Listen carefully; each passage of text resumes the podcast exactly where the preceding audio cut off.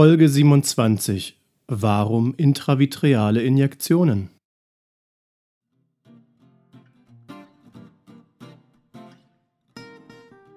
Herzlich willkommen zum Augenzentrum Schleswig-Holstein Podcast. Hier stellen wir Ihnen Gesundheitsthemen rund ums Auge und Informationen zur Prävention von Augenerkrankungen vor. Augengesundheit in Ihrer Nähe mit dem Augenzentrum Schleswig-Holstein. Es begrüßt Sie Dr. Gundolf Westphal. Schön, dass Sie wieder dabei sind.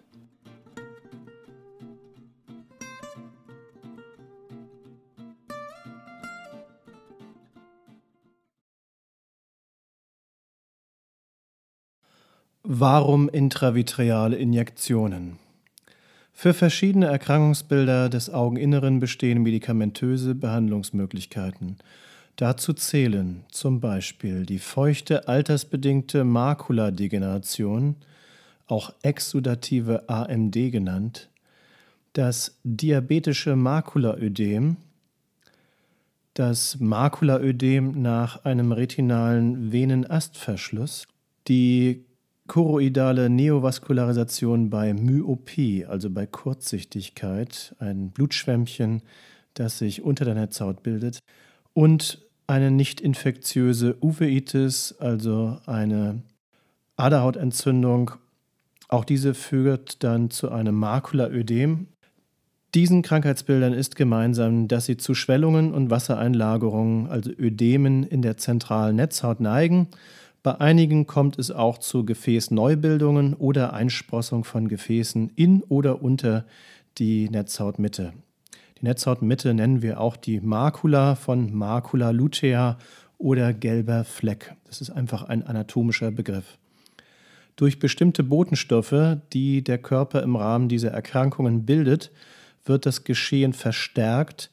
Die per Spritze, also eine Injektion, ins Auge abgegebenen Medikamente enthalten wiederum Wirkstoffe, die diese Botenstoffe abfangen.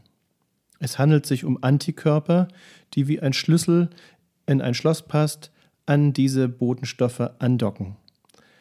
Dadurch entfällt deren ungünstige Wirkung auf die Netzhaut und die Schwellung kann zurückgehen.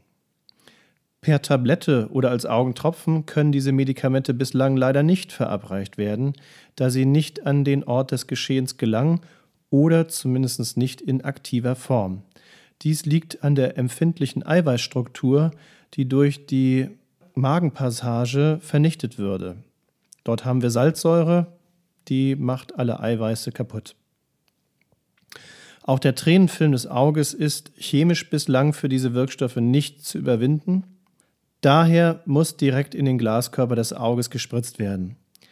Dies erfordert sterile Verhältnisse, deshalb finden diese Behandlungen bei uns in den Operationsräumlichkeiten statt.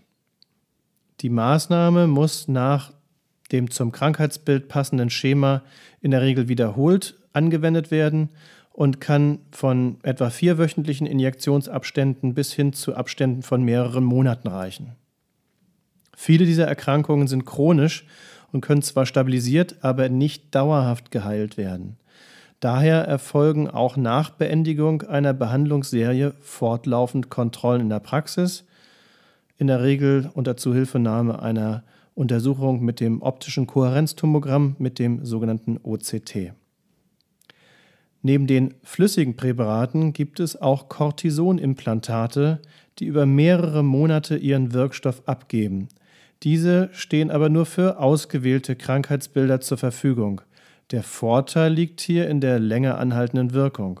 Die Hauptnachteile können eine frühere Linsentrübung, also graue Starbildung, Katarakt, und eine Augeninnendruckerhöhung sein. Daher muss das Pro und Contra für diese Medikamente immer abgewogen werden. Die Behandlung am OP-Tag, unabhängig davon, ob Sie ein flüssiges Medikament oder ein Implantat gespritzt bekommen, läuft folgendermaßen ab. Nach Begrüßung durch unsere Mitarbeiter beginnt eine Tropfenvorbehandlung, damit das Auge unempfindlich wird. Hierzu verwenden wir Lokalanästhetika. Nach Einschleusung in den sauberen OP-Bereich tropfen wir weiter und desinfizieren das Auge und die Haut rund um das Auge. Sie nehmen anschließend auf dem OP-Stuhl Platz, der in eine für Sie bequeme Liegeposition gefahren wird. Dann wird ein steriles Tuch auf Ihr Gesicht gelegt, Dieses behindert Ihre Atmung nicht. Ein Lidhalter wird von Ihrem Arzt eingesetzt, damit das Auge sich nicht während der Behandlung schließt. Und nach erneuter Betäubung und Desinfektion wird Ihr Arzt eine Stelle an der weißen Bindehaut, die etwa 3,5 mm vom Übergang zur Hornhaut entfernt liegt, markieren.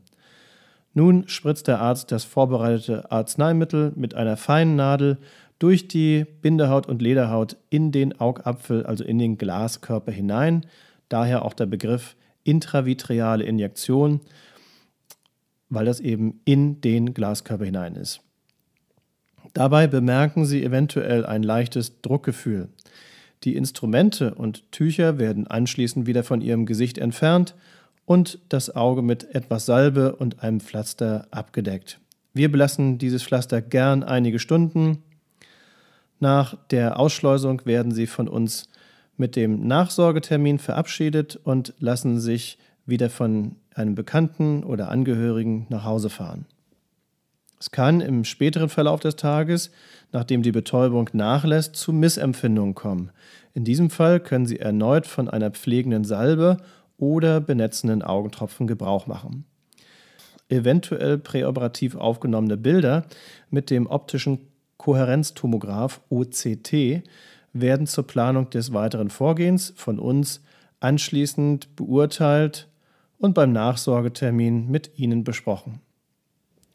Bei starken Schmerzen und massiv gerötetem Auge ist eine umgehende Befundkontrolle erforderlich, um eine Infektion des Augeninneren auszuschließen.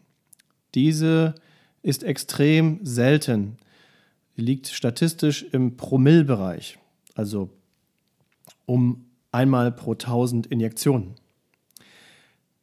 Diese Problematik bedarf aber einer umgehenden Behandlung, damit der Verlauf gut wird. Bitte beachten Sie, dass es im Rahmen der Injektion zu Blutergüssen an der Bindehaut kommen kann.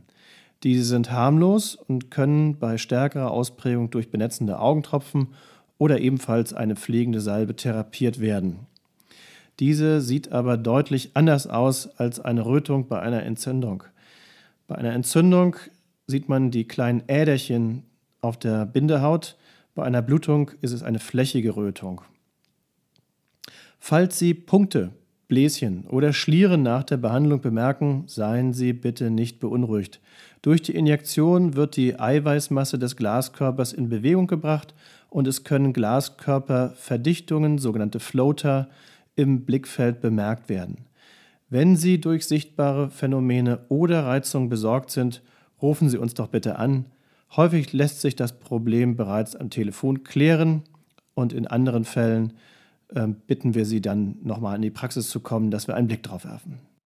Ich bedanke mich fürs Zuhören. Bis zum nächsten Mal im Augenzentrum Schleswig-Holstein Podcast. Ihr Dr. Gundolf Westphal. Wenn Ihnen unser Podcast gefällt, empfehlen Sie ihn gern Freunden und Verwandten. Teilen Sie ihn vielleicht auch in sozialen Medien. Haben Sie Wünsche und Anregungen? Senden Sie uns gerne eine E-Mail an podcast.azsh.de. Wenn Sie unsere Informationen hilfreich finden und die Sendung gerne hören, wären wir Ihnen für eine Rezension bei iTunes dankbar. Dies hilft uns, mit dem Nischenthema Augenheilkunde sichtbar zu werden und auch anderen Interessierten wertvolle Informationen zur Augengesundheit vorzustellen. Vielen Dank. Abschließend möchten wir Sie darauf hinweisen, dass alle Informationen dieses Formats allgemeiner Natur sind und keine Beratung und Therapieempfehlung für spezifische Belange darstellen. Sie können einen Augenarztbesuch nicht ersetzen. Wenn Sie individuelle Beratung benötigen, stellen Sie sich gerne in einer unserer Sprechstunden in Ihrer Nähe oder in unserer Online-Videosprechstunde vor.